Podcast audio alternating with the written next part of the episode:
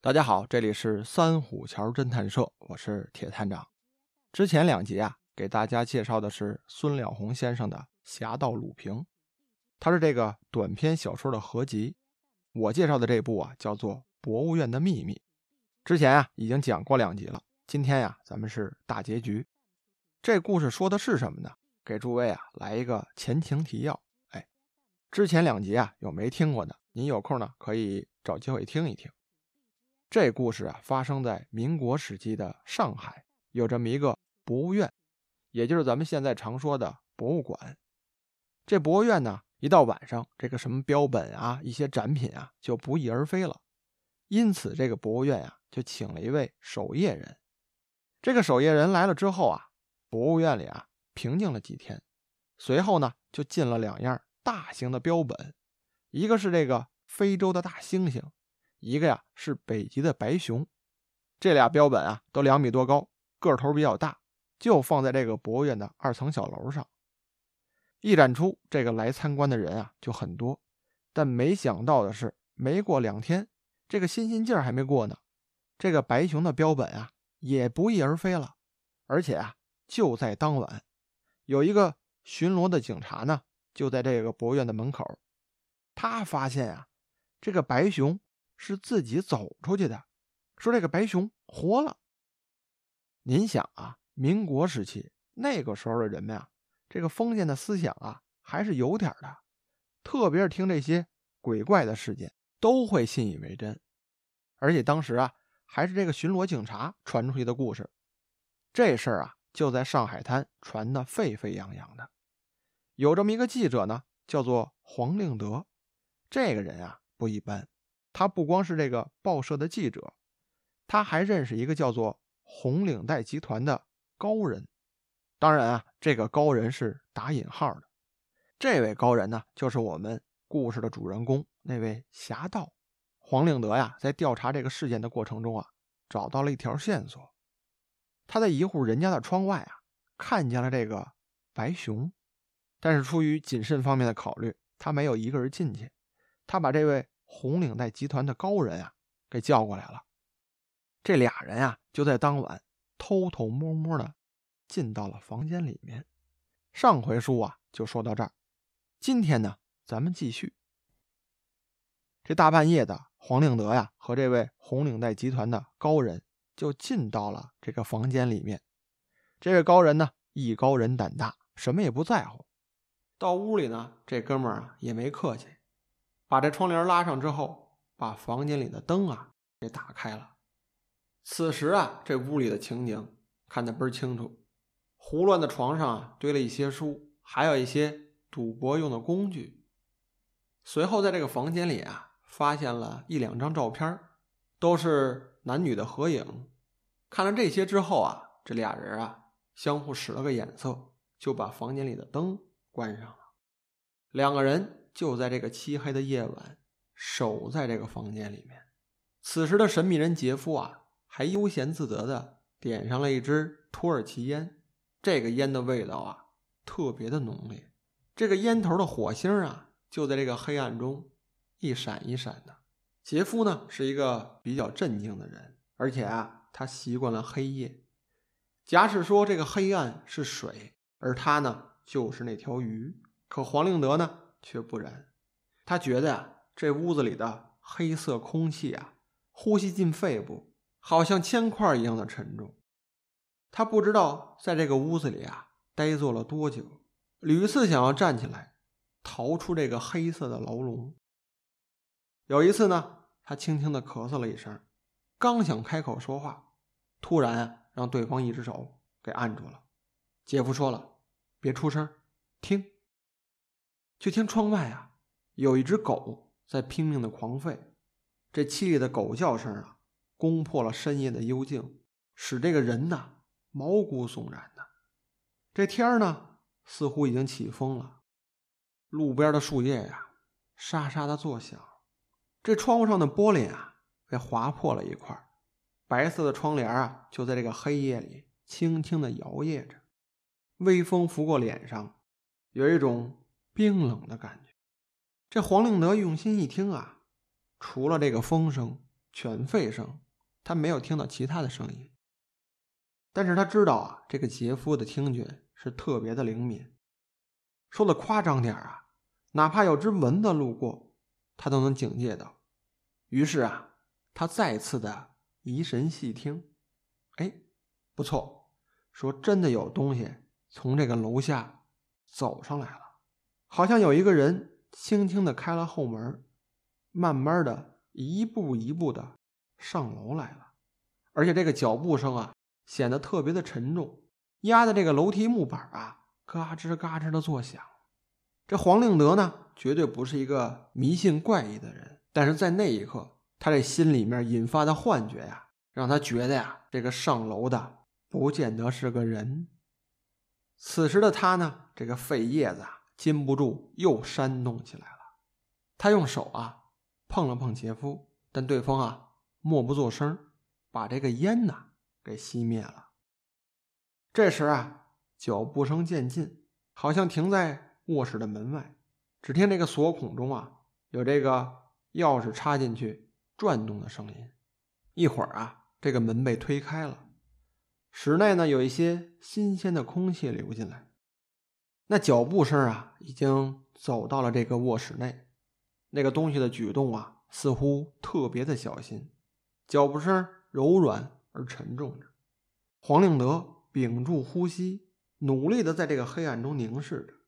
他是什么也看不到，只觉得有东西啊。离他的身边越来越近，吓得他呀几乎要从那个椅子上跳下来了。就在这时候，只听有人把这个电灯给打开了，啪嗒这么一声，这屋里面啊立刻被照亮了。这有一个人呢发愣似的就站在这个灯光下面，这人呢瘦高个，面色呀很憔悴，这一双眼珠子像是失了神，显得神经都不太正常了。他上身呢穿着一件破旧的西服衬衫，没系领带，这手里面啊拎着一个黑色的大包袱。这包袱啊当时裹的并不严实，这里面啊能看见一个白色毛茸茸的东西。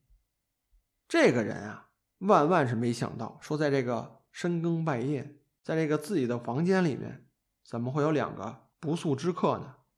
这屋里面啊。顿时就布满了一种紧张的气氛。照理说，黄令德与杰夫啊，那是两个贼，但是这两个人呢，仪表不凡，像是穿着讲究的绅士。在眼前的社会啊，说这个贼与绅士之间一向是很难分辨的，甚至有时呢，这个贼与绅士啊，竟是一体两面的。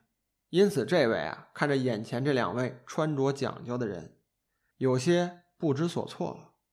这杰夫啊，又把烟点着了，这嘴角边上呢，还带着笑意，懒洋洋的说了一句：“说朋友辛苦了。”这位呢，满脸狐疑的，一直怒气，说：“你们三更半夜的跑到我家里来干什么？”这杰夫呢，笑呵呵的说了：“说我呀，夜游神。”拿手一指旁边的黄令德，说：“这位啊是夜游神的侍从，说我们两个呀专门考察这个城市里的善恶，还打趣的问了一句：说朋友，你有没有听过呀？”此时对方呢细瞧了一下杰夫，就看到了他胸前这条艳红色的领带，大体啊像是推测出这位的来路了。他之前啊曾经听过这条领带背后的很多传说。但万万没想到啊！说这个神秘人今晚能到访自己的家里面，他忍不住睁大了骇的眼神，说：“先生，你你你，哎，这个杰夫呢，还模仿人结巴，说不错，是我我我我就是你说的神秘人。说咱俩今天见到了，咱们坐下来好好的聊聊，行不行？”那人迟疑了一下，把这个黑色的大包袱啊放到地上，然后呢。坐在这个床沿上，用手擦擦汗。杰夫又说了：“说朋友，今天晚上出去得利了吧？”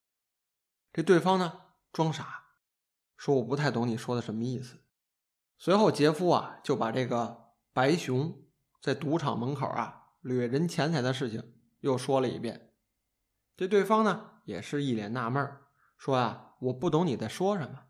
杰夫说，不懂很好啊，我可以供你一张说明书，说在若干天之前啊，本市盛传着这个博物院有一只白熊妖怪的野画，这野画呢被渲染的非常的神奇，而这位先生你呢，却是一个善于投机的人，于是因为这野话引起了他。伟大的烟石破利唇。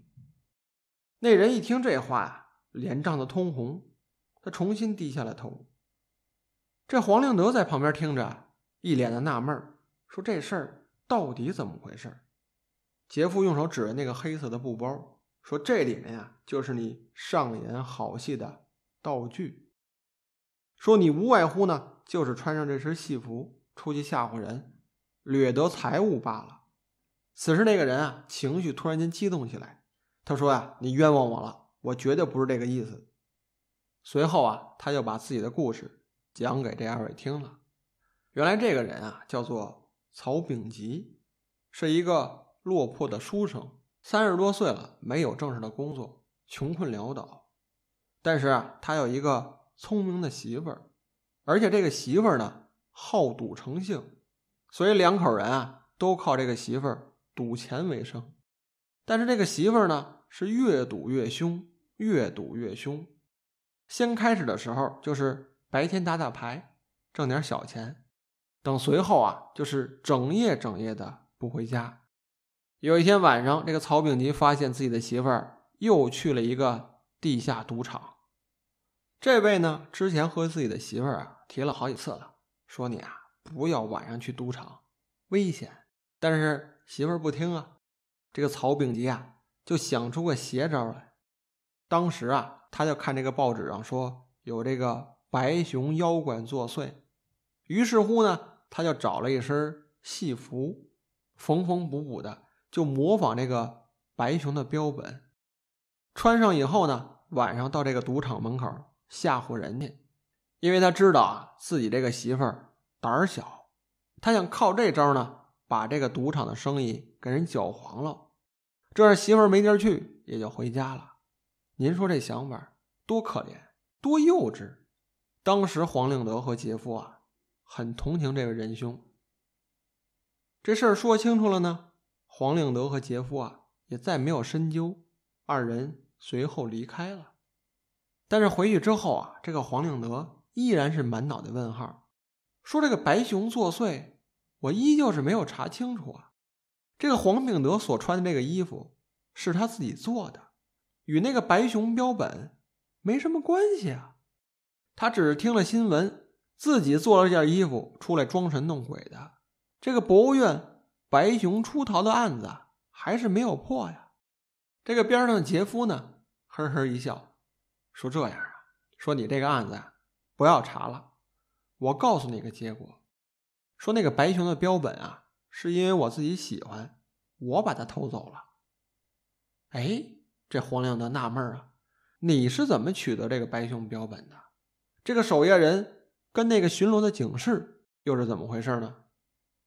这个杰夫啊，把这个真相道来，说那个守夜人啊，为了挣这份工作，所以向外人说自己有失眠症。实际上他是整宿睡的鼾声如雷的，睡得倍儿香，哪怕你说把这个整个的博物院翻个个，他都听不见。我那天晚上偷偷的把这个白熊啊从窗户里掉了出去。由于前一天刚下过雨，这院子里的土路啊比较平整，我就用这个悬挂的白熊在这个地面上留了一些足迹。出门之后呢，哎。我发现门口啊站着一个正在休息的巡逻警士，我发觉呀我绕不开他了，于是我就想了一个主意，用这个白熊啊先吸引他的视线，随后啊我绕到他身背后给了他这么一下，把他打晕了。打晕之后，我就背着这个白熊跑了。这就是这个故事的始末缘由。说这个守夜人。为什么要说谎？说这个白熊活了呢？他是怕这个博物院因为失窃呀牵连到他，所以啊装神弄鬼，编出这么一段谎话来，为的呀是掩众人的口舌。但没想到那天晚上有这么一个巡逻警示，恰巧呢为他作证了。随后这个新闻呀被传得满城风雨的。听了这话呀，黄令德心中的疑惑呀被解开了。正在思索之中啊，就听这个黑暗中有一个熟悉的气体喇叭声打断了他的思绪。他回到屋一看呢，那位神秘的杰夫竟不见了。故事呢，给诸位讲完了。大家听到最后，这个红领带集团的神秘人杰夫啊，也能猜到了，就是我们说的侠盗鲁平。只不过在这个故事当中啊，没有提到鲁平一个字儿。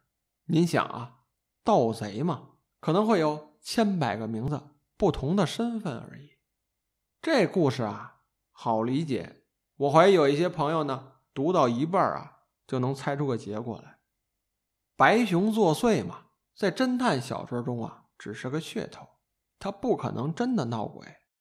最后啊，一定会有一个逻辑上说得通、现实中能实现的一个事儿。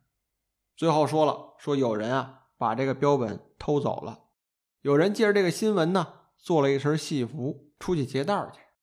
这就是这个案子最终的结果，但是你细想啊，这故事的逻辑推理有很大的漏洞。这个北极熊站起来将近有两米多高，凭一人之力，他怎么可能从那个窗户里弄出去呢？等等这些吧。你要说这个故事，你细琢磨，漏洞百出。但是这个故事啊，放到当年一定很吸引人。当时的人们不像咱们现在见多识广啊。他听到这个案子，白熊作祟，他一定会追着看，看看到底是什么一个结果。之前也跟您交代了，说我喜欢这个故事啊，并不是说它有多精彩，它可以算得上是咱们国内啊侦探小说的一段发展史，而且这个用词造句方面啊有当时的特点，你读一读吧，就知道当时的人是怎么说话的，怎么写文章的。在故事开头呢。我还给大家猜了个谜，说了这个书上的两个词儿，一个呢就是这个密斯托白，另一个就是烟氏霹雳醇。不知道诸位听完这个故事啊，有没有猜出来？这整部书最后啊，给做了一个解释，我给您解开这个谜。蜜斯托白指的是什么呢？实际上啊，就是英语发音 Mr. 白。这白啊，指的就是那个白熊，书里面戏称就是白熊先生。所以你看，当时的人们把这个英语转化成汉字，嘿，Mister 就写成了密斯托，哎，就这么一个意思。